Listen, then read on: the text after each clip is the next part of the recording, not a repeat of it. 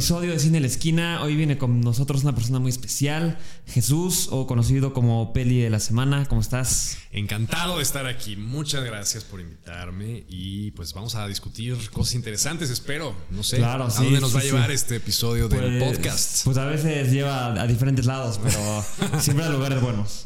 Esperemos que sí. Esperamos que sí. Oye, y este, y justo, mm, bueno, antes de empezar a hablar de la película de Nolan, la de Oppenheimer, eh, pues quería, quería preguntarte cuánto tiempo llevas con tu, con tu proyecto. Y bueno, que yo fui este fin de semana a verte a Peli Podcast que fue en vivo, que estuvo muy padre, que fueron los 10 análisis de tus escenas favoritas de cada género. Y dinos cómo, cómo empezaste con este proyecto más o menos. Pues fue una. eh, es un proyecto que lleva ya un buen rato. Eh, lo empecé cuando me fui a estudiar la maestría. Y un poco lo que quería hacer era. Pues, lo- un poco creo que lo conté en el Peli Podcast. Vi una película que me impactó mucho y dije, güey, tengo que hacer algo pues, para acordarme de cómo me sentía viéndola. Y luego un poco el rollo de la memoria a mí me interesa mucho porque siempre pienso que que pues la peor desgracia de cualquier ser humano es perder la memoria, ¿no? Sí. Que es una cosa terrible, una, como una cosa espeluznante, ¿no? Entonces eh, decía, bueno, voy a hacer una especie de diario de lo que voy viendo. No existía Letterboxd, por ejemplo, esta Ah. aplicación fantástica que yo uso, en donde tú guardas todo lo que vas viendo y, Sí. es, y al final del año pues dices, ah, ¿qué, di- qué- qué vi este año? Pues ya te lo... ah, Te lo resume. te ahí. lo resume de forma muy eficiente. Pero de aquella, pues no había ese tipo de cosas y entonces yo lo que hice fue un blogspot, porque pues, fue hace siglos. Y poco a poco, pues fui desarrollando mi propio diario de lo que iba viendo, escribiendo. Eventualmente me dijeron, oye, pero si escribes bien, ¿por qué no haces una cuenta para la película y para la peli de la semana? Eventualmente hice la cuenta, ya funcionó mucho mejor. Y cuando Instagram decidió que las cosas en texto ya no servían y que las fotos ya no servían para nada, pues se volvió como una especie de cosa de video. Y pues es justo como está Ah, ok. ahora mismo. Sí, te, te actualizaste de, de posts a videos. Pues sí, porque si no te mueres, o sea, Sí, ¿cuál- literal. ¿cuál es la alternativa? Sí, Pues no- no hay, no hay. Nada, o sea, no hay nada. Entonces yo siento que eh, pues ha sido un camino interesante porque eh, de alguna forma gente que yo aprecio mucho, críticos que yo aprecio mucho, que casi yo no leo crítica, pero hay dos, tres que sí rigurosamente lo leo.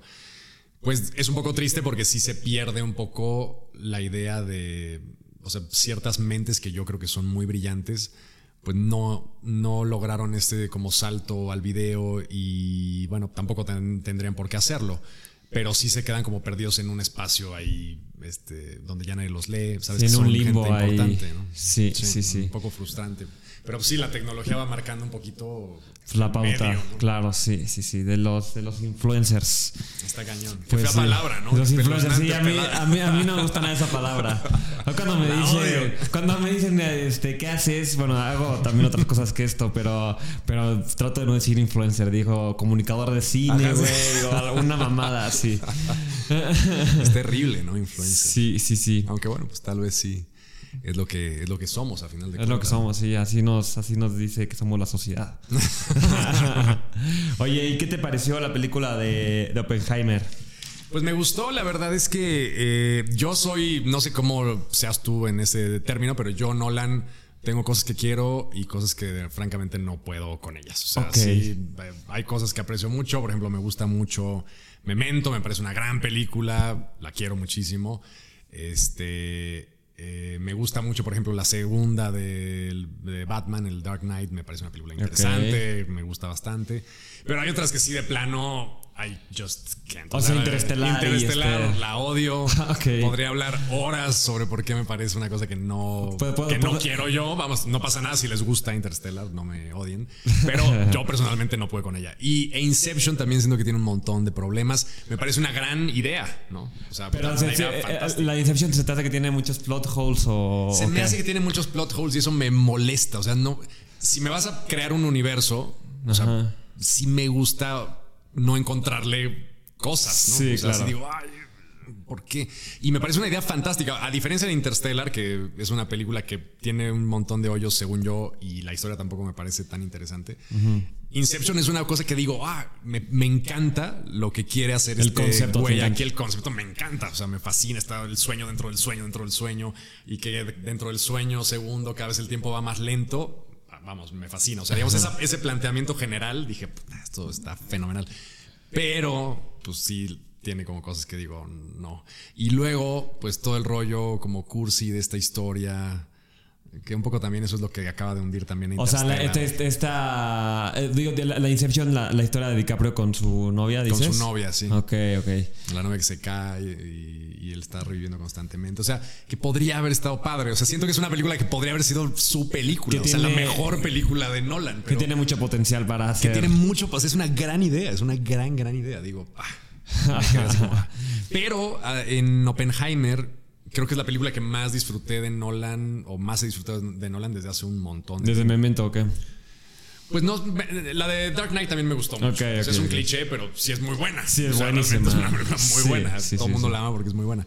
Este, y sí me maravilla un poco el hecho de que una película de tres horas, este, puro diálogo, o sea, sí, puro, diálogo, puro, diálogo, esté recaudando tanto, ¿no? Me maravilla, me da gusto, pues, o sea, qué, padre. Sí, se fue como muy al, al, guion como Aaron Sorkin, puro dialogo. Exacto, y además, además muy del estilo de Sorkin, porque es muy de metralleta, ¿no? La primera hora, de hecho, es casi como ritmo TikTok, sí, que estás pa, pa, pa, pa, pa, y, y saltas de un lado, como que te cuenta una bio inicial muy, muy veloz. Y pues sí, es ese tipo de diálogos como muy de... y aparte ese, o sea, es, es una película que es difícil de, de, llevar, ¿no? Y, y, aún así a la gente, a la mayoría de la gente le encantó. Yo la sentí densa cuando la vi por primera vez. Yo también la sentí densa. Dije, ah, mira, me gusta, pero siento que le va a ir fatal. O sea, mi primera reacción al salir del cine dije, qué bien, me gustó mucho, le va a ir fatal. ¿No? Barbie se la va a comer, este, nadie la va a ver, o sea, nadie la va a recomendar. Evidentemente no entiendo cómo funciona el público porque pues le fue súper bien, ¿no? Qué bueno, o sea, me da gusto que una peli... Es que, vamos, de hecho hasta parece como irónico lo del IMAX, ¿no? Que dices, ok, qué chingón hacer una película como 12 Angry Men, que es puro diálogo en IMAX, me parece que está padre.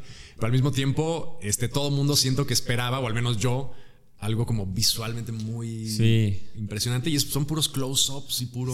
Sí. Es, increíble. Y, bueno, y sí, solo lo. O sea, la explosión, que es una escena, y también como estos efectos cuando está eh, haciendo sus teorías. sí, sí, sí, sí. que es muy. Este, ¿Cómo se llama esta película de, de Russell Crowe? Que era como un genio. Eh, ah, mente brillante, ¿no? Beautiful Mind. Ese, seguro. salían los números. Así un poco el rollo del. Y que además parece ser, nunca dijo cómo los hizo, pero parece que son efectos prácticos como muy micro, ¿no?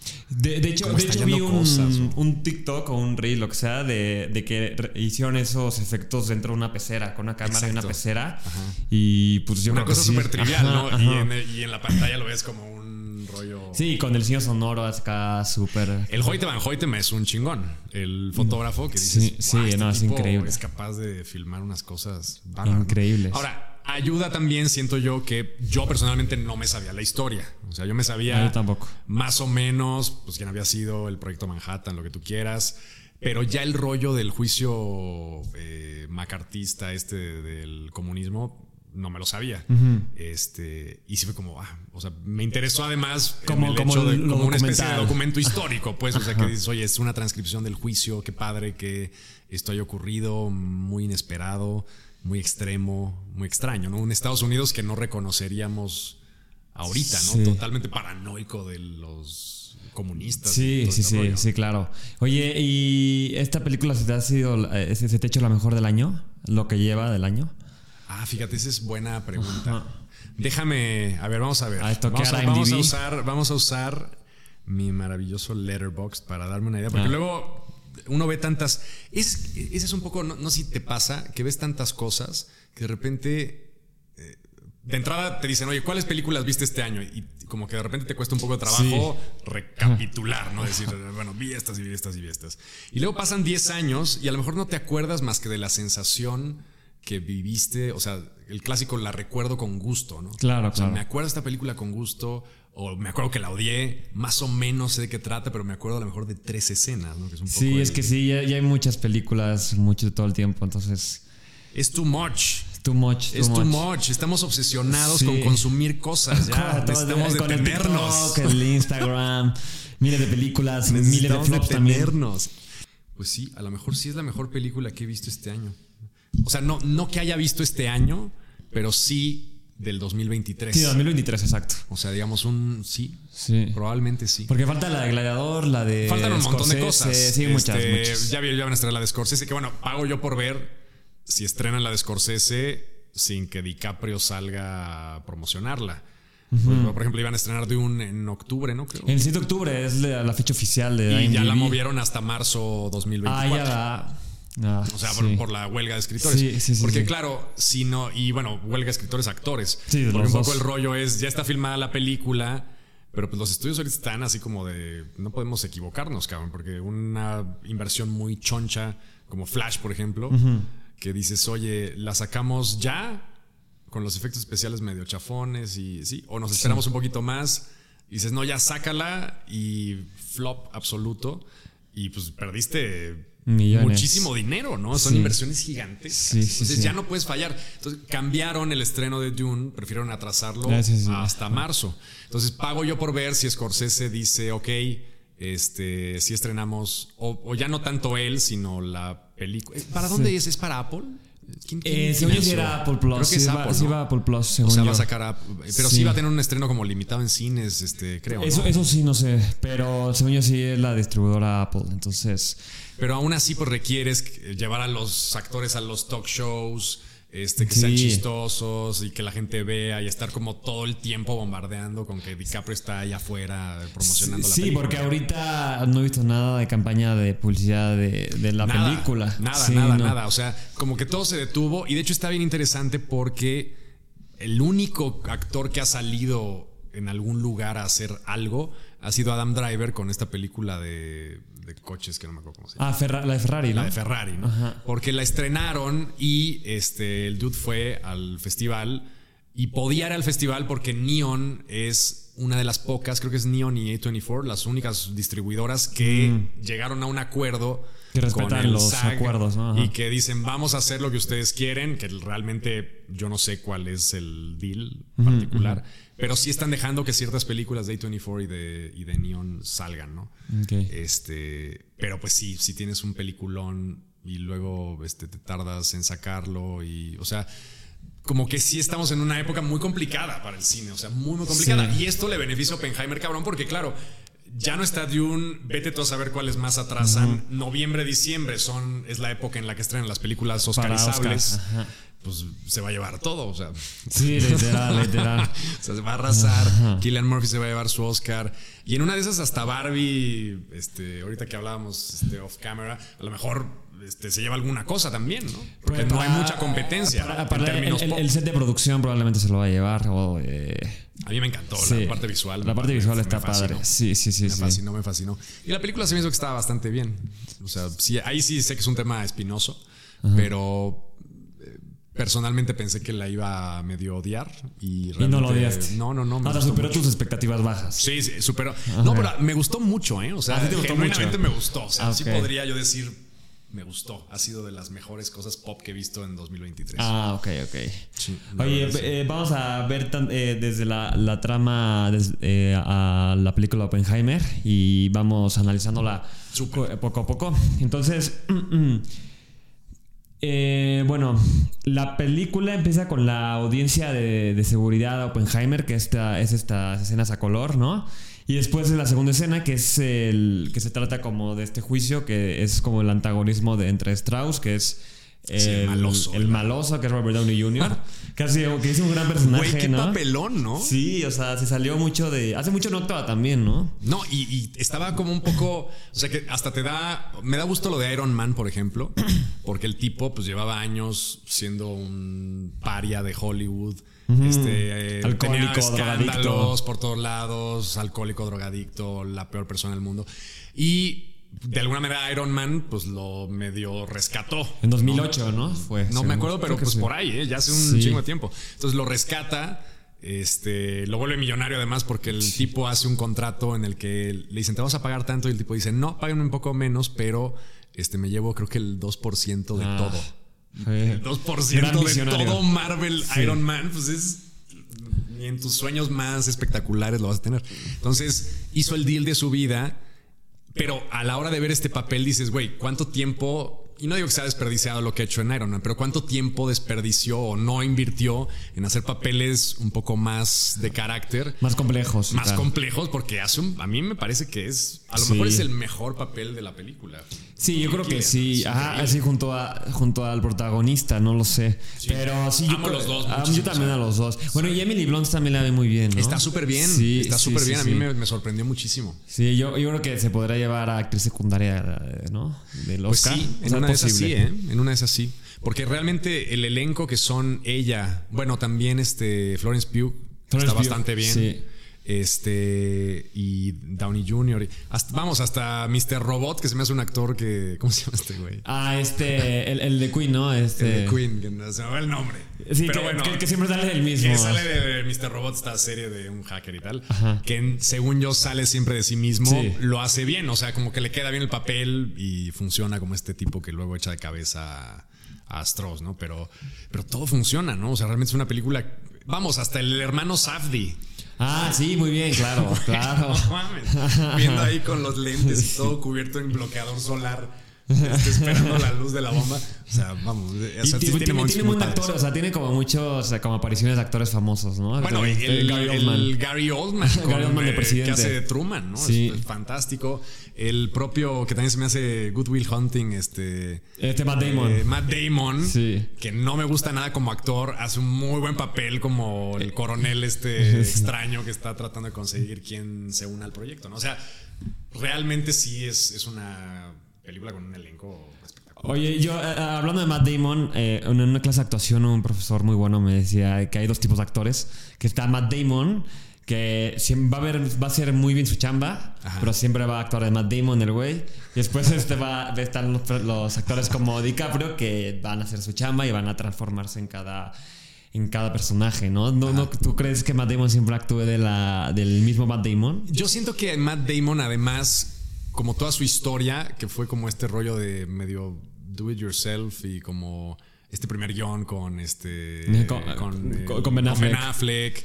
este como que venían de un lugar, o sea, venían como medio de la nada, ¿no? en teoría. Entonces siento yo que y no, y no es que diga que los actores amateur no puedan tener un rango, porque hay un chingo de actores amateur que son espectaculares y que te hacen este, cosas increíbles, ¿no? Este, pero eh, sí es un personaje que tienes, yo creo que poco, poco que aportarle a un personaje que no esté muy acotado, ¿no? O sea, ahí es un... Siento que Matt Damon es el clásico eh, actor en, el, en donde el director sí funciona el trabajo es de él, pero al mismo tiempo del director. O sea, que tuvo un buen director que lo fue llevando por este proceso. Y sí, no deja de ser Matt Damon. Y sí, las inflexiones y su forma de ser, de moverse, pues siempre es Matt Damon. Sí, claro. Pero hay directores que le sacan muchísimo más jugo que otros. En cambio, pues sí, DiCaprio pues lo puedes poner a interpretar al magnate perverso de, Lobo de Wall Street o al güey eh, o a este fulano este que come el hígado de, Revenant. O sea, sí tiene una serie de cosas que, bueno, es un gran, gran actor. Sí. Gran, gran, gran, actor. O como el, como el, que decías en peli, la, digo, en, en peli, podcast de Christoph Waltz, que siempre actuaba de Christoph Waltz. Claro, Christoph Waltz es Christoph Waltz siempre. O sea, el 100% de la, siempre la misma inflexión. A pesar de que esté hablando alemán o lo pones a ser un este poacher de. Aunque sea bueno o malo, sí. Bueno o malo, siempre es Christoph Waltz. Y creo yo que por eso pues eh, causó sensación con su primer papel fuerte, que fue este papel del coronel Hans Landa, que todo el mundo lo vimos ahí, que todos dijimos, wow, ¿quién es este cabrón? Es buenísimo. Este, pero eventualmente lo he vuelto a ver. Hay una película en donde pinta retratos, es la historia de esta mujer. A la Big Eyes, ¿no? La, exacto, la Big Eyes, que es otra vez Christoph Waltz. Este, lo volvimos a ver en, Django. Django, que es otra vez, o sea, pues, bueno o sea, sí eh, es. En la de Roman Polanski, en la de Carnage también, ¿la viste esa? Ah, que es de las que más me gusta. Es buenísima, ¿eh? buenísima. Es increíble. Hay una obra teatro ahorita en México de esa. Ah, ¿cómo crees? ¿De Carnage? ¿Y cómo se llama? Se llama. Eh, no creo cómo se llama, pero sale este Chumel Torres. Ah, ¿en serio? ¿Es uno de los padres? no, sé, no sé, pero yo, yo lo vi anunciado. Chumel y Torres, sale Chumel Torres ahí. Qué loco. No sé si siga eh, vivo. O sea, muy inesperado. Ajá, es que en, el periférico están todos los anuncios, entonces. Es buenísima. Esa, esa parte de Polanski, como de. Sacó dos, sacó dos películas. Una era Carnage y otra Venus in Furs. Venus in ajá. que también me parece muy, Muy buena. buena, Y claro. son casi como pequeñas obras de teatro, ¿no? Sí, Este, literal. realmente adaptar Carnage, pues, pues simplemente los mismos guiones, solo hay un set que es una sala. Es increíble, es una, Increíble. Gran, es una gran pieza de Y funcionan muy bien los cuatro actores, muy buenos los cuatro. Buenísimo, ¿no? Sí, sí, que es una especie como de remake de una película que, que es mexicana buenísima que se llama este, El El Ángel Exterminador. Ah, claro. Que sí. pues, es este cuarto donde no pueden salir, no pueden. pueden- quieren salir y algo sucede, oye, pero vamos a regresarnos y tal. Y al final se dan cuenta que no pueden salir. Es un poco la misma historia, nada más que con cuatro personas, que ya no me acuerdo ni qué están discutiendo. Si Eh, la- eh, porque se- se pelearon sus bullying, hijos. Se bullying, pele- así, ajá, exacto. ajá, Están ajá. peleados y están ahí en el cuarto. ¿no? Sí, entonces ya casi están a punto de irse y dicen, Ya no, no pasa, no, no, no. ajá. Ajá, ajá, o, no, sí, o, de- o deja de servir el elevador o cosas así. Es buenísima, es una gran película de Polanski Sí. que, que está estrenando ahorita a pesar de sus cancelaciones múltiples en Venecia. Ah, sí, está. Ah, ok. Yo, yo, yo la última no la vi, la de la. Creo que era la guerra, un- una guerra, no me acuerdo cuál. Este se llama El Espía. Algo del espía. Buenísima. Sí, muy buena. Buenísima. La voy a ver, no, la voy a ver. perdón, pero sí, ese güey sí es muy bueno. Muy bueno, sí, por más. O sea, bueno. pues, debió de haber pagado su crimen, Sí. debió de haber pasado tiempo en la cárcel, totalmente de acuerdo. Este, pero es increíble. En mi descargo la vi en streaming, no le di un centavo. Pero es una gran película, es una gran, gran película la del espía. Ven la pirata por ahí. Sí, yo, yo lo voy a ver pirata. Hoy, hoy voy a hacer esa tarea. Oye, este, regresando a la película Oppenheimer, ¿qué te pareció la, estas, eh, esta, este contraste entre las escenas de blanco y negro? Que se supone, bueno, que, que se supone que son las como la visión objetiva de la película y la y la parte de a color, que es la visión subjetiva de, de Oppenheimer. Me, me pareció padre, o sea, siento que funciona bien. Eh, no sé yo si, si el... Porque un poco la, la parte de color, que es como toda esta historia del juicio, este, la historia de la creación de la bomba, y luego realmente el juicio final, digamos, o sea, es más bien la historia del juicio pequeño, ¿no? Este que le hacen en el cuartito. Y luego viene este juicio ya muy mediático, que es el blanco y negro, que es como esta zona final. Me parece que no sé si tenga mucho sentido hacerla así, porque tampoco te sirve como para ubicarte en el tiempo, ¿no? Realmente es como. No es, que sea el, no es que el blanco y negro sea el futuro y el color el pasado, porque realmente tienes como un montón de líneas argumentales que están en color. Pero sí me parece bonito que eh, se haya usado film en blanco y negro IMAX, ¿no? Claro, que fue como una cosa muy revolucionaria porque no fue un pedo enorme este, hacer las escenas en blanco y negro, pues porque la película este, requiere una luz muy potente, este, el postproceso es diferente. Y bueno, está toda esta manía de Nolan de supuestamente este, no usar, o sea, hacerlo todo en celuloide, que me parece de maniático y de, y de absoluto millonario, porque pues un poco el rollo es, voy a grabar todo en 70 milímetros y luego hay un postproceso porque dice, bueno, no hay efectos especiales, cosa que pues, bueno, definen efectos especiales. Pero lo que sí hacen es, hacen una corrección de color en 70 milímetros, la- lo escanean todo a digital, medio corrigen ciertas cosas, vuelven a imprimir en 70 milímetros y luego pasan eso en, o sea, como que todo tiene que ser, es una cosa medio, medio extraña, medio, no sé, este, no, no sé qué opinar de eso, se me hace como a lo mejor una ociosidad demasiado grande. Pero el resultado me gustó, o sea, vamos, es Se visualmente es muy muy bien. bella, es una película muy bella, a pesar de que es una película muy de diálogo, muy de interiores, muy Sí. de close-ups, pero se ve espectacular. Dices, bueno, ojalá todas las películas, por Sí. pequeñas que fueran, pudiéramos verlas en estos formatos muy espectaculares. Sí, sí, sí. Por, y, o sea, a ti entonces no se te hizo. O sea, porque la de Memento que estaba dividida en blanco y negro y a color. Ahí, sí, ah, vamos, ahí ahí está no bien hay duda. justificado. Ajá. Ahí no hay duda. Son dos líneas narrativas, una que va para adelante, otra que va para atrás. Y pues sí, o sea, totalmente de acuerdo en el uso del color. Aquí siento que no, no sé si le aporta algo Sí. o si, si es indispensable, pero la ociosidad de meter blanco y negro en IMAX me pareció como medio espectacular. Y bueno, pues siempre está el rollo de. Sí, y que a Nolan le gusta hacer, o sea, como experimentar con este tipo de cosas. ¿no? Que siempre se lo agradezco. ¿eh? Sí. Realmente, dentro de todo lo que pueda no gustarme de Interstellar o de algunas películas, siempre me le agradezco. O sea, siempre voy a ver su cine porque al menos trata de proponer algo medianamente juguetón o medianamente inesperado. La de esta película en la que todos van para atrás y unos van para adelante. Ah, el Tenet. Tenet, me gustó. Ah, sí, y suena irónico porque seguro es la que más plot holes tiene. Sí. O sea, porque digo, pero ya no me voy a tomar la amor. Es tan delirante y es tan descabellada que pues ya yo estaba viendo eso y dije, bueno, ya.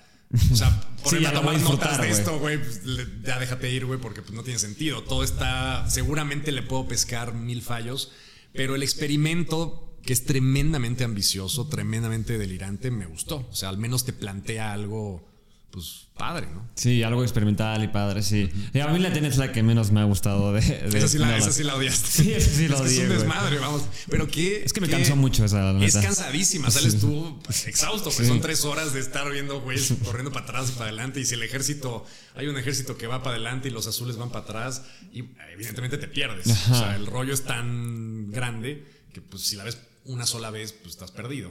Ahora, el efecto que a mí me dio, porque ya no la quise volver a ver, la vi una sola vez. Dije, el efecto que me dio esta película, la ambición y todo esto, me parecen valiosos, pues. O sea, ¿qué director se anima a hacer un desmadre tan Sí. grande? Bueno, pues este güey está bien, ¿no?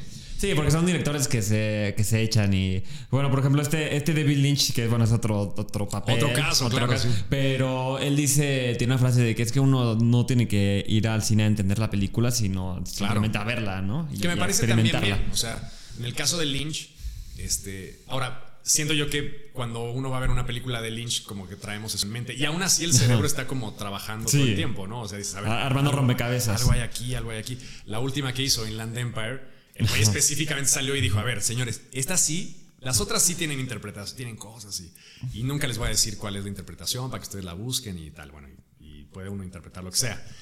Pero sale y dice, esta sí, ni le busquen, porque esta sí la hice explícitamente para que no tuviera sentido, ¿no? O sea, esta no le busquen, por favor, no le busquen. O sea, no es, no tiene sentido.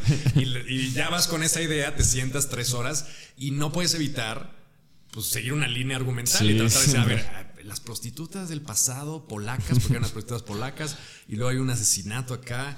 A ver, ¿qué, relación tiene? Bueno, no puedes evitarlo. A Sí, pesar de que lo que quiere hacer es una experiencia como muy visceral, muy audiovisual. Sí, sí de, de hecho, de hecho, yo la primera vez que vi en Inland Empire como que estaba muy cansado, entonces que eh, me dormía y me despertaba, entonces fue una experiencia surreal. Sí.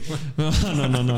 Lo, lo, lo bueno Inland es que Empire estaba ha sido, ha sido la única película en la que yo he estado en una sala así comercial tal, en que se salió, no te miento, te lo juro, como 90% Ah, del ya, más de... Y estaba medianamente llena, no sé por qué, pero 90% de la gente se salió. Sí. Quedamos al final como 3, 4 personas. Ah, ¿neta? La única vez que me ha pasado ha sido con Inland Empire. Yo las que más me ha pasado es la de Raw y la de House of Jack Built, son las que me ah, ha sí, pasado. sa- ay, mira, fíjate. Sí, sí, Qué sí. interesante. Sí, esas son las ¿Y que me ha con. Rose salieron también? Sí, porque les daba mucho asco y se salían, o sea, escuchaba así como... Ah, qué interesante. Sí, sí, sí, sí. Oye, bueno, ah, sigamos acá regresando a Sí. Oppenheimer. Y entonces, a ver. ¿Y qué te, qué te parece? ¿Cómo, ¿Qué te parece si, fu- si funciona bien el antagonismo entre Strauss y Oppenheimer? ¿Cómo, ¿Cómo te parece esta fuerza, esta lucha de poderes entre los dos? Me gusta porque no la ves venir un poco. O sea, si no te sabes la historia, cosa que me pasó a mí, Igual yo. este, de alguna manera sientes que Strauss es un tipo pequeño desde un inicio, como alguien, bueno, importante, pero pequeño al lado de, De Oppenheimer. de Oppenheimer, ¿no? Dices, lo está buscando, es el líder, el otro güey. Y vamos, nunca sientes una tensión malévola de su parte. Y es como el bueno. En realidad, el Strauss empieza siendo como el bonachón, ¿no? Este, Sí, el que le ayuda y todo. le dice, güey, este, este, ¿qué le dijiste a Einstein? Porque me ve feo, ya siento que no me quiere. Entonces, claro, es como una figura como muy pues, buena onda, ¿no? Es un personaje en buen rollo. Al final te das cuenta que este cabrón pues orquesta todo el rollo este del juicio. Y siento yo que la transición de Downey Jr. es buena, porque en el fondo es un actor que eh, está como a la mitad entre lo que mencionabas de DiCaprio y de, Y de Matt Damon. y de Matt Damon. Porque nunca deja de ser completamente, o sea, nunca se transforma por completo. Sí, no. Y al inicio sí tiene esa cualidad como medio bonachona que tiene precisamente en Iron Man y que tiene en un montón de papeles, como de un tipo fundamentalmente bueno, Sí. ¿no? Lo ves en público y tú dices, Robert Downey Jr. me da la impresión de ser un buen tipo Ajá, ahorita, ¿no? Que ya no es adicto a crack. Ah, sí. Pero este usa eso muy bien al principio y la transformación final es muy buena porque es muy inesperada y el personaje sí da un giro De- muy brutal. Deja de ser Robert Downey Jr. Sí. buena onda y se convierte en un personaje muy interesante. Sí. Siento yo que funciona. A mí también me parece que funciona muy bien y, y justo sí, porque no, no es un antagonismo que cause tensión desde el principio como la que, lo que platicábamos en tu, en tu peli podcast, eh, en la película There Will, de- There Will Be Blood, que vimos claro. el antagonismo de- del petrolero y del todo el tiempo se, Sí. están ahí. O sea, sabes perfectamente cómo están parados los dos. Ajá, desde un inicio. Sí, y aquí te toma por sorpresa este antagonismo. Realmente no sabes quién es el malo, piensas que es un... Bueno, dentro de la película. Pues el propio gobierno, o sea, Ajá, siempre dices, el "Güey, gobierno, Estados exacto. Unidos está paranoico, este, era la época de la Guerra Fría, etcétera, pero nunca ves venir el rollo de que esta comunidad científica que normalmente vemos a los científicos como algo muy puro, cuando realmente tampoco lo es, porque es una sociedad como cualquier otra, pero siempre los vemos como de estos seres que están existiendo por el saber y que no hay envidias Sí. y todos colaborando, cuando realmente hay un montón de envidias. Y Sí, de- que son seres humanos igual. Sí, Sí, claro, por sí, supuesto. sí. Sí, como que idealizamos mucho a los científicos como si ya, como si, como si ya, si, si conocen la verdad significa pues que ya están Ya trascendieron los instintos y los odios y todo ya este rollo. llegan a- al superhombre. o Exacto, sí, son, son hombres que viven ahí en su torre de marfil haciendo ciencia. Pero en el fondo, pues hay un montón de envidias y está padre. Bueno, que no es una invención de Nolan, ¿no? Pero está padre que un científico haya sido el artífice de la destrucción de Oppenheimer. Y es una cosa bien cabrona el cierre, ¿no? Porque el tipo, no, no sé quién le dice este, esta cosa de te van a, te van a matar y luego después de unos años vas a volver. Este, no sé quién le dice ese monólogo, pero es como Sí. vas a volver y te van a dar un premio Ajá. porque ya te van a reconocer y el tiempo va a pasar. Fue, fue, fue este Strauss, ¿no? no sé, a lo mejor ese es el propio Strauss. Creo que sí, no me acuerdo. A lo mejor es el propio Strauss. Ajá, Así como tantos dice- diálogos. Que le dice, oye, este, vas a. Y, y le predice perfectamente todo lo que va a pasar, que es justo te queman. Y luego alguien se acuerda de que tú fuiste el que hizo la bomba, ya no está la Guerra Fría, y entonces dices, oye, un científico, ¿cómo no vamos a premiar a Oppenheimer que tiene 80 años? Y, Sí, que ya es un lo- y lo, viejito, y lo tuviste en la congeladora 30 porque pensabas que era comunista, ya no le diste fondos, lo mandaste a dar clases a la Ibero, o a saber a dónde. Sí, y entonces ya no tiene, vamos, lo, lo, lo mataste. Profesionalmente. Ajá, sí, claro, claro. Y después lo homenajeas, le das su abrazo. Justo, justo ayer vi la película de Los Infiltrados y, y pasa esto cuando matan a DiCaprio. Y este Matt Damon dice, oye, pero estoy recomendando muchísimo que le den la medalla Ah, de, sí. de excelencia Sí, a DiCaprio. Exacto. Es cabrón, o sea, realmente sí, la gente, los seres humanos siempre traen dos, tres planes y, y hablas tú con alguien y nunca te está diciendo toda la verdad y tienes que medio intuir y, y sobre todo en estos rollos políticos que ya son ondas totalmente este, puestas para la mentira y ya ahí en esos círculos pues nadie te dice nada y pues en sí eres mi mejor amigo y luego por detrás van y te queman.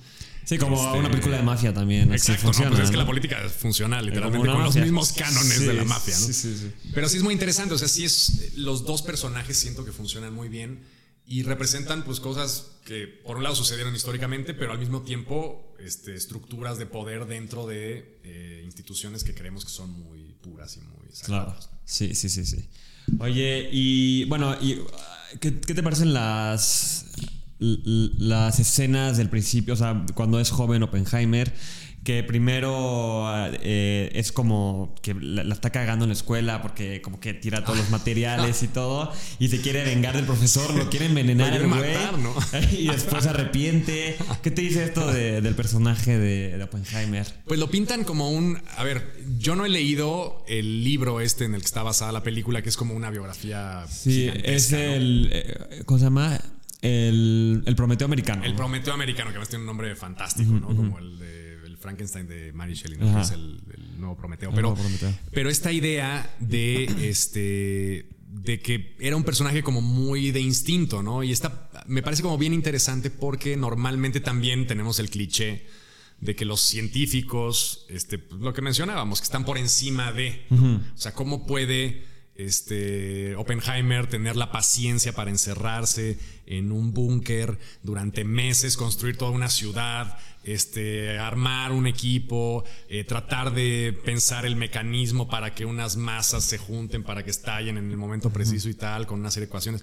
Que dices, oye, tiene que ser un monje, ¿no? Tiene que ser un tipo 100% dedicado a su trabajo y realmente no. O sea, el genio puede ser también un tipo súper instintivo que le pone el cuerno a su esposa, que se acuesta con una comunista, este, que tal. Y luego al mismo tiempo un impulsivo este, que yo no sé, ahí esa, esa anécdota no sé quién la haya contado o si es históricamente. Yo, yo la leí, se, supone que sí es verdad, pero no sé. Pero de alguna manera alguien, este, o alguien le contó o algo así, pero vamos, meterle que le cianuro, un ácido, cosa, ácido no sé qué. Vamos, que te comes una cosa y te quemas, te matas, o que está, es una cosa por demás instintiva y torpe, ¿no? Entonces, podrías decir, ¿cómo alguien tan brillante puede ser tan torpe al mismo tiempo?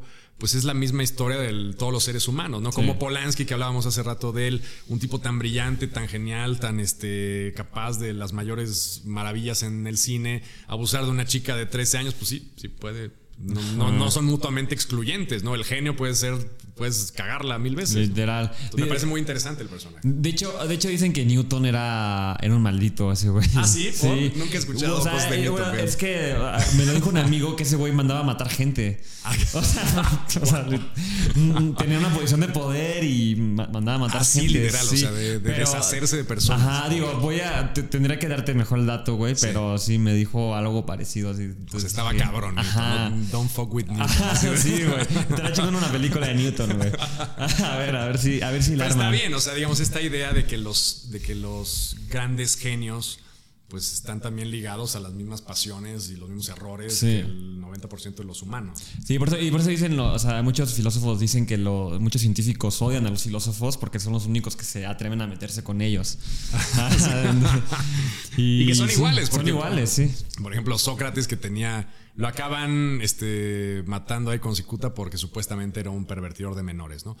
Que bueno, era una cosa política. Pero bueno, se agarran de este rollo de que pues tenía ahí su harén de chicos jóvenes que lo amaban y tal, pues para escabechárselo. Entonces, bueno, todos eh, o una buena parte de los seres humanos pues, están sujetos a ese tipo de cosas. Y me parece interesante que, a pesar de que no se regodea tanto la película poniéndolo como un depravado, pero pues sí te da la impresión de que pues, era un tipo totalmente impulsivo, que al mismo tiempo era capaz de compaginar su tiempo entre cosas súper impulsivas y súper este, torpes con otras cosas que eran este lo más refinado de la ciencia y la calma y el pensamiento y estar sentado horas pensando cómo resolver una ecuación. Sí, pues de hecho también un, eh, filósofo, Luis Althusser, o sea, le, eh, compró un libro suyo y leí la mini biografía que viene en la, pues en la contraportada y venía a la, pues estudió en la Universidad de Berlín, no sé qué, fue, fue a la guerra y al final estranguló a su esposa y lo meten al manicomio. Fue como, güey, qué pedo, güey. Voy a leer este libro de este cabrón. No mames. Sí, bienvenido. Usted acaba de comprar el libro de un estrangulado. Sí, o sea, una mujer. Sí, o sea, un pinche feminicida, güey. Está cabrón. Oye, eh, ¿y qué piensas en la película? Bueno, em, empieza, bueno, su, después de este acontecimiento ya lo, eh, va a la Universidad de Göttingen, se llama, ¿no? Y empieza ya a estudiar el doctorado, son unas conferencias que casi nada va al principio, después ya se reúne por primera vez en el Partido Comunista, se une a la Federación de Arquitectos, Ingenieros, Científicos y no sé qué. Y, y aquí, ¿en qué crees que le ayude este, estos acontecimientos al desarrollo del personaje? De como lo vemos al principio, que es el güey que quiere envenenar, y esta, estos, estos sucesos, ¿en qué le ayudan en, en su desarrollo? Pues realmente lo que hacen es contextualizar pues, al personaje. Este, siento yo que lo más eh, interesante de toda esa parte es este rollo de física cuántica que dice, bueno, voy a abrir una materia de esto, o sea, que, a mí me parece como súper interesante, ¿no? O sea, nadie, o sea, ¿quién da la materia? Yo. ¿Con qué libros de texto? Pues con lo que yo estoy estudiando, porque realmente nadie se ha puesto a estudiar esto y estamos como en el pico, en la frontera de una nueva ventana científica que nadie, a la que nadie ha entrado, ¿no? Una cosa que es súper seductora porque, bueno, empieza con dos güeyes porque, pues, dice, ¿quiénes son? Eh, es aquí el, entra el tipo, ¿no? Es aquí el salón de física cuántica y dice, sí, pues pásale. Y al rato, pues van más porque dicen, oye, estamos estudiando unas cosas que pues, nadie sabe bien si realmente funcionan. Y un poco el límite ese de la, de la ciencia como algo que hay un montón de cosas desconocidas y el tipo, el tipo llevándolo a un grado de, de, experimentación tan loco como de existe la posibilidad de que se queme la atmósfera cuando activemos esta mierda. Y todos, pues sí, o sea, en teoría, sí. La ecuación punto- dice un que punto sí. uno, un punto cero uno. Ajá, o sea, la ecuación dice que puede ser, este, porque si hay una reacción en cadena y tal, pero es una probabilidad muy baja, pero al mismo tiempo no sabemos, la probabilidad existe, no es cero, este, y bueno, pues al final no, no seguimos aquí, pero sí es esa parte inicial como de contextualizar de dónde viene todo lo que estuvo haciendo con este otro científico. Eh, Este, ay, ¿quién el, el que importan. Ah, bueno, va a ver a Heisenberg, Sí, pero Heisenberg, sí. pero al que importan, creo que es a Niels Bohr. Ah, Bohr, ¿no? Ajá, ajá. Y entonces, este, toda esta parte de, de ir a hablar con los sabios, porque no deja de ser una película que al mismo tiempo es como El Señor de los Anillos, ¿no? Una película como de aventuras en donde los sabios del mundo de alguna manera empiezan como a entrar en una especie de carrera contra el tiempo para ver quién destruye a la humanidad primero.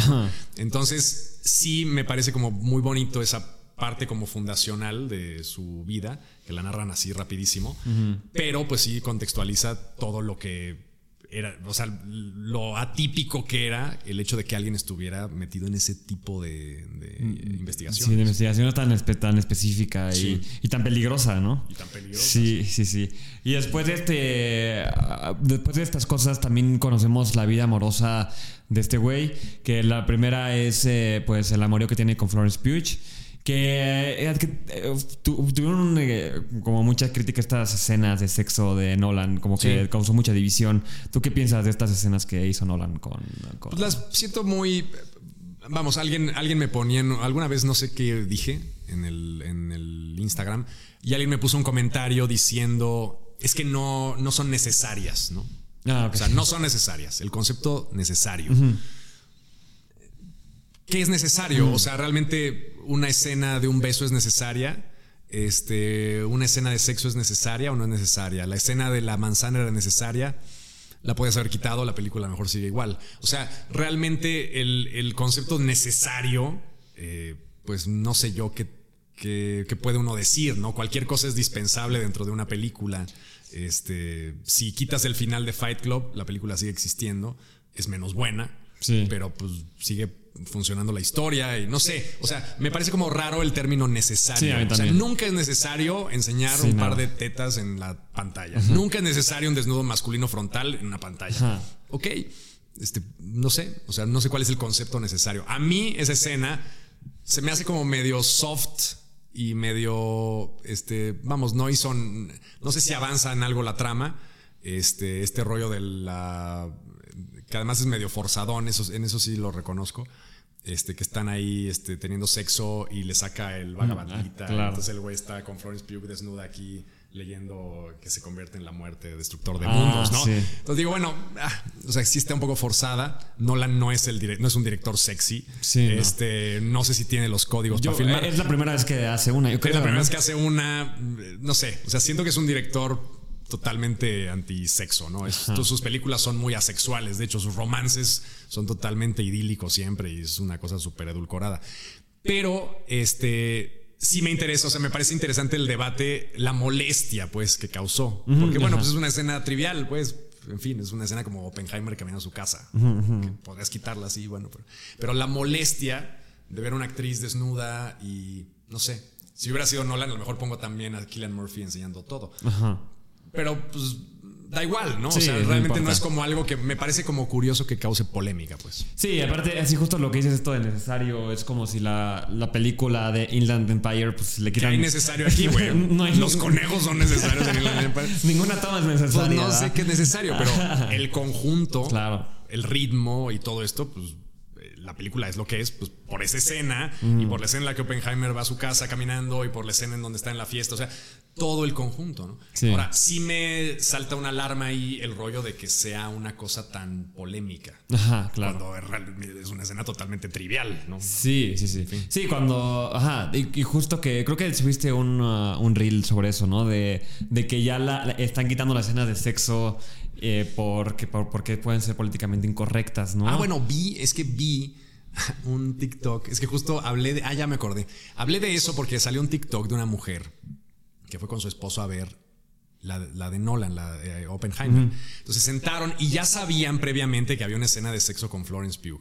Ahora, por alguna razón, ese matrimonio consideraba que si el hombre veía la escena de sexo con, o sea, si, el, si uno de los dos integrantes del matrimonio veía una escena con un desnudo este, explícito de una persona del sexo opuesto, era como ponerle el cuerno. Ah. Ah, Entonces, sí, sí. la mujer desarrolla una táctica en la que en el momento en que ven que viene la escena, porque nunca han visto la película, pero cuando intuyen que viene la escena de sexo, el hombre se voltea y se oculta en, en el hombro de la mujer y la mujer le pica porque como ella sí puede ver a Florence Pugh porque es mujer y no tiene deseos por Florence Pugh, entonces ella le avisa cuando termina la escena. Bueno, eso a mí me parece delirante totalmente, o sea, qué, qué chingados, o sea, ¿en dónde estamos? Entonces, es un caso extremo, sé que no la, la gente no es así en su mayoría, pero sí te habla como de una serie de paradigmas actuales que cada vez están yéndose un poco más a terrenos de lo pues puritano extraño, ¿no? No sé. Sí, sí, claro, claro.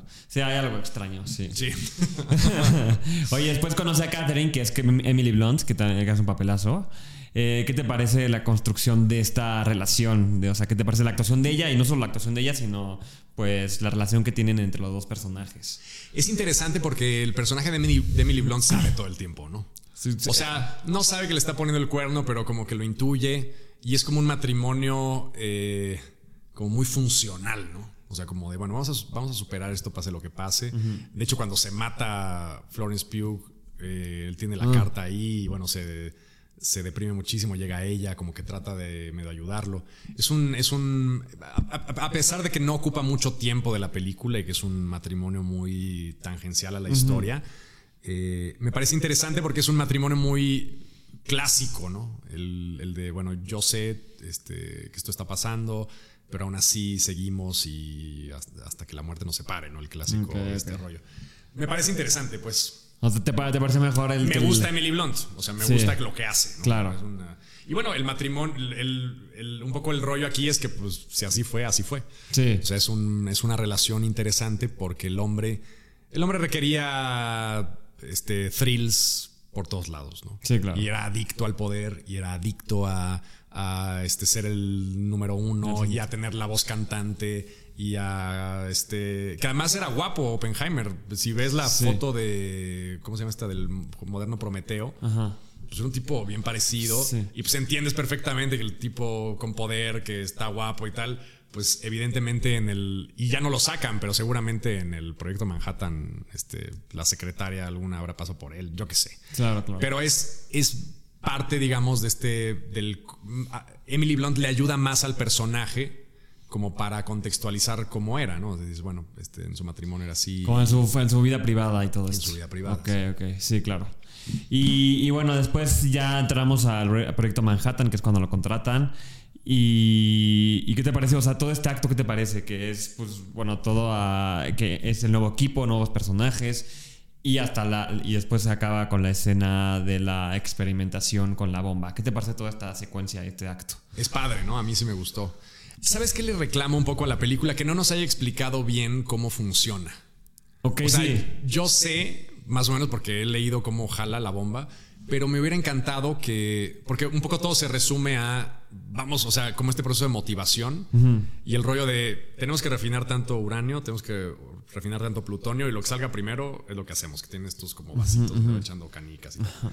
Este, pero nunca te explican bien y ves esta bomba como hexagonal, como con estas piezas que Sí, se que van formando, ah, sí. este, que la van como armando, pero nunca nos explican bien. Eso es lo, el único pelo en el arroz que le veo a la película es ese, que el- me hubiera gustado que este mecanismo asociado a este closet que dejan caer en medio del desierto este, en Nevada, pues tuviera como una... Una explicación más. y la podrías haber hecho medianamente rápido, siento yo. Sí. Pero bueno, el caso es que no sucedió. Ahora, el resto me parece muy padre porque pues tienes por un lado este, la logística de donde se. Este laboratorio que estaba debajo de un estadio, que estaba en otro lado, este, la parte, este, digamos, de los genios locos que están encerrados todos ahí en el desierto, en una ciudad hecha a la medida. eh, y, y cómo todo este rollo de la. eh, sobre todo el guardar el secreto, ¿no? Que es un poco el, el meollo del asunto, ¿no? Eh, que es delicadísimo y que todos tienen que estar totalmente convencidos del proyecto o eso no jala. Entonces, Sí. Es muy seductor esta idea del, del trabajo en conjunto y de estas mentes que en el fondo se envidian, se odian, se caen gordo, pero pues tienen que trabajar porque están convencidos de que su país es el chingón. Sí, claro. Y aparte, ajá, con esta tensión de que hay un infiltrado y todo esto. Claro, todo sí. es que habrá alguien aquí escuchando, quién al final se había, ¿no? Sí, Una cosa había. loquísima, como chingados con todos los filtros gringos en medio de la guerra. Al final no fue infalible, ¿no? No Sí. fue. Sí, y- hasta y quisieron- había ahí un infiltrado que sacó este. Sí, que, que, que hicieron un pueblo especial para que no pasara y esto. aún ¿no? así el cabrón estuvo ahí. Sí, sí, sí, sí, está cañón. Sí, y también, bueno, y después eh, las. Ya cuando tiran las bombas eh, y, y está este arrepentimiento del personaje.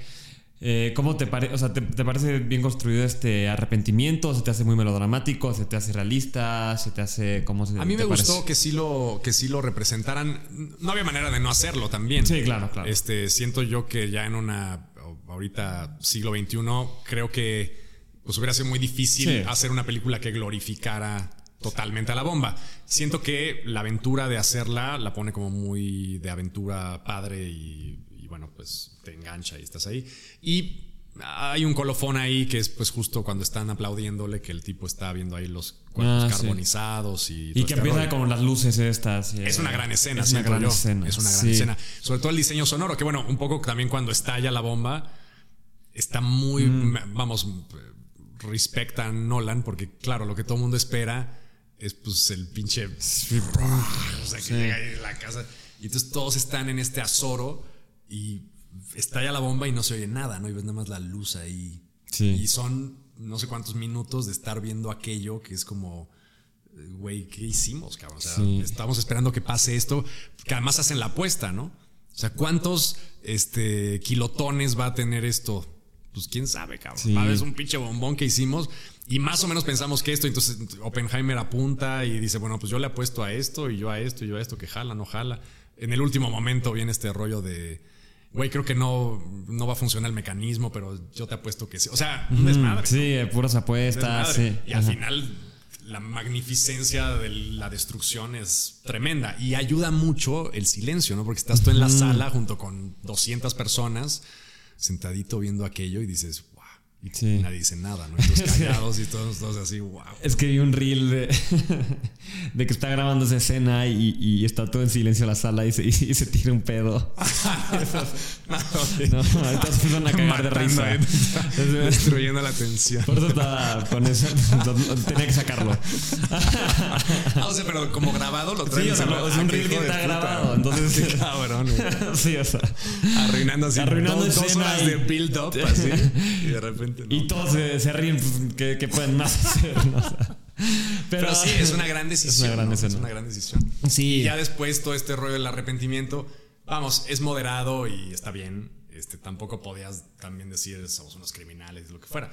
El hombre, pues, entraría en un proceso mental complicado porque, pues, si eres responsable directo de miles de personas evaporadas. Literal. Sí, y aparte, bueno, aparte que la, pues, la actuación de Cillian Murphy es, Es muy buenísimo. Sí, buenísima. el güey está impre- impresionante. Y tam- también lo, lo que me gusta de la, de la película es que, ajá, que estas escenas melodramáticas, o sea, bueno, de drama más bien, que cuando están en el, en, el, en el auditorio y también los aplausos, que utiliza elementos como de acción, como de explosiones. Sí, sí, sí. Y, y ayuda muchísimo a elevar la tensión de la escena. Y no se siente como cursi, ¿no? O sea, porque podría sol- soltarse a llorar o algo. O sea, como que es una parte que lleva él en su vida interior como muy pesada y nunca la sientes como, ay, qué corny esta escena. Sí. Funciona porque es una escena además muy, pues, digamos, contenida hasta cierto punto y muy vistosa, pero no en términos de ver la bomba en Hiroshima o lo que sea, sino en términos como audiovisuales, sonoros y ves al tipo, pues al mismo tiempo siendo alabado por todos, pero en el fondo diciendo, mierda, ¿no? Qué, ah, fuerte esto, ¿no? Sí. Qué, horror que acabo de hacer, ¿no? Claro, claro. Sí, está, está padre. Sí, porque justo a mí no se me, se me hizo una película que no, que no cae en lo cursi y eso No. se agradece, ¿no? Sí, la verdad sí se En- agradece. en Sobre ningún todo siendo momento Nolan. se- Ajá, sí, Pero, exacto, sí. pues, se agradece, sí. Sí, porque justo Nolan, eh, digo, a mí sí me gusta, pero sí, sí puede ser muy melodramático. Sí, puede ser muy melodramático. En, en Interstellar, la- con la plática con su hija y Sí, todo esto. Ajá. Y aquí no, no llega ese momento. Justo a, justo a mí me. O sea. Me parece. Yo cuando. O sea, volví a ver los créditos para ver quién había sido el guionista y. Este, para ver si estaba Aaron Sorkin o algo así. No, y es muy interesante porque es una película muy poco Nolan. Ajá, exacto, yo. exacto. O sea, no- al menos nunca había hecho algo así. O sea, Sí. no era lo que esperabas. Siempre está como muy del lado de la ciencia ficción. Sí. Este, y un drama como tan íntimo, tan. Me, me- me pareció una decisión interesante, pues, o sea, no, no, no lo esperaba, realmente no lo esperaba. Sí, Pensé a mí tampoco, yo- esperaba otra película, sí. A pesar de que sabes que no va a ser una ciencia ficción ni Sí, no. nada, pero sí esperaba yo otro ritmo. Como un Dunker que más un poco- Como un Dunker, exacto. ajá, ajá. Que me gustó, eh, fíjate, a mí Sí. Dunker que me gustó. Sí, a mí también me gusta. Es, muy, está muy es una experiencia, es casi como si, te subes a un parque de, de atracciones. Literal, pero muy bien. Pero muy hecho. bien hecha. Sí, sí, le salió muy bien eso. Y es que aparte me gusta, a mí me gustan las de guerra normalmente y esa me gustó. O sea, la- por ejemplo, la de Salvando al Soldado Ryan a mí no, a mí no me gusta. ¿La sufriste por? Pues no sé, o sea, como es que me gustan las películas de guerra y me gustan cuando o sea, cuando está cuando es como el viaje del soldado solito o no sé, como, como que cuando hay más drama alrededor. Si hay puros O sea, balazos. no tanto me- el, la acción Sí, no. dura y dura. Ok. Sí, no. Yo no soy fan de la acción. A ver, sí me gustan muchas, pero no, no es mi género favorito. Sí. No, y ahí son, ya no me acuerdo cuánto dura la escena de Omaha, pero son treinta y tantos minutos. Sí, güey, dije, sí, güey, ya de cuando- pura balacera y piernas cortadas y, Ajá, ajá. y balazos en la cabeza. Sí, yo ya quería. Muy ya- impresionante. Yo ya quería una escena dramática. sí, sí, de historia. Oye, y al final, eh, ¿qué te parece el final de Nolan? ¿Cómo, cómo te gusta el cierre de la película con, eh, con esta plática Einstein y todo esto? Pues muy deprimente y muy padre. O sea, sí. Ah, bueno, y con el cierre de Einstein. eh, vamos, me gusta mucho, mucho, mucho el monólogo este o el diálogo que tiene con alguien que no me acuerdo quién. Igual sí es Strauss que le dice. Este, que predice toda esta faramaya falsa de, güey, te van a cancelar ahorita y luego en 20 años te va a dar el abrazo el presidente diciéndote que fuiste un héroe y la chingada. Patético, ¿no? Y terrible y me parece que está formidable. Y luego, pues lo de Einstein, que no, que claro, es un poco el volver al inicio y el gusto de cerrar un ciclo con el inicio de la película y bueno, todo este, este recurso muy usado, pero creo que lo hace bien y, y bueno, este, pues todos deprimidos, ¿no? Así de, Sí. güey, este, pues qué buen avance técnico y científico, pero pues, pues sí estuvo cabrón, ¿no? Y luego ya este rollo como de ficción en donde ves salir todos los cohetes de los silos, este, en un holocausto nuclear así, este, desaforado, ¿no? Que pues esperemos que nunca, que nunca ocurra, pero, pero pues que siempre está ahí, ¿no? O sea, realmente siempre está ahí. El poder nuclear del mundo pues es- da suficiente como para que nos cargue el diablo a todos. Sí, literal. Sí, está como en la película esta de Doctor, Doctor Strangelove. Sí, claro, que es fantástica, ¿no? Buenísimo. En eso acaba, un Ah, pinche sí, reventadero de. Y con una música clásica muy bonita, ¿no? Sí, pero hay unos. Todos valen madre, ¿no? Y claro, por eso llevamos, pienso yo, un periodo de paz tan extenso. Sí, claro. Porque dices, a ver, una cosa es que Ucrania y Rusia se peleen, pero otra muy distinta, picarle. O sea, Estados Unidos jamás, esperaría yo, jamás va a picar a Rusia. eh, Rusia jamás va a picar a Estados Unidos. Y, y como que está todo el mundo ya tan tan engarzado ahí en cosas de poder y en un poder destructivo ya que no es de ejército, sino de que te reviento el país. Sí, que ya todo el mundo dice, bueno, mejor vamos a llevarlo un poquito más. Sí, un poquito leve". más leve. Dicen que en 2025 va a haber una, un conflicto entre China y Estados Unidos, pero... No mames, pero imagínate eso. sí, a ver, ojalá que no, ojalá que no. Sí, sí, sí. Sería terrible. Oye, pero pues, este, pues sí, gran película. A mí también me, me gustó mucho y, y, este, pues como que viniste a, a platicarla. No, no, yo encantado que me invites. Yo, Sí. Cuando quieran, estoy acá. Sí, cuando quieras eh, a- hablar de algún- cualquier película, aquí, aquí te espera el estudio para hablar de lo que quieras. No, pues muchas gracias. Sí. Encantado. Pues muchas gracias a ti, que estés bien. Hasta luego, chao. Nos vemos. Hola, mi nombre es Jonathan y durante los últimos seis meses he estado rastreando las historias más aterradoras en Internet. Desde padres poseídos por demonios hasta mecánicos asesinos. Estas son historias de todo México y estoy listo para compartirlas contigo. Escucha archivos perdidos en Apple, Spotify o donde sea que escuches tus podcasts.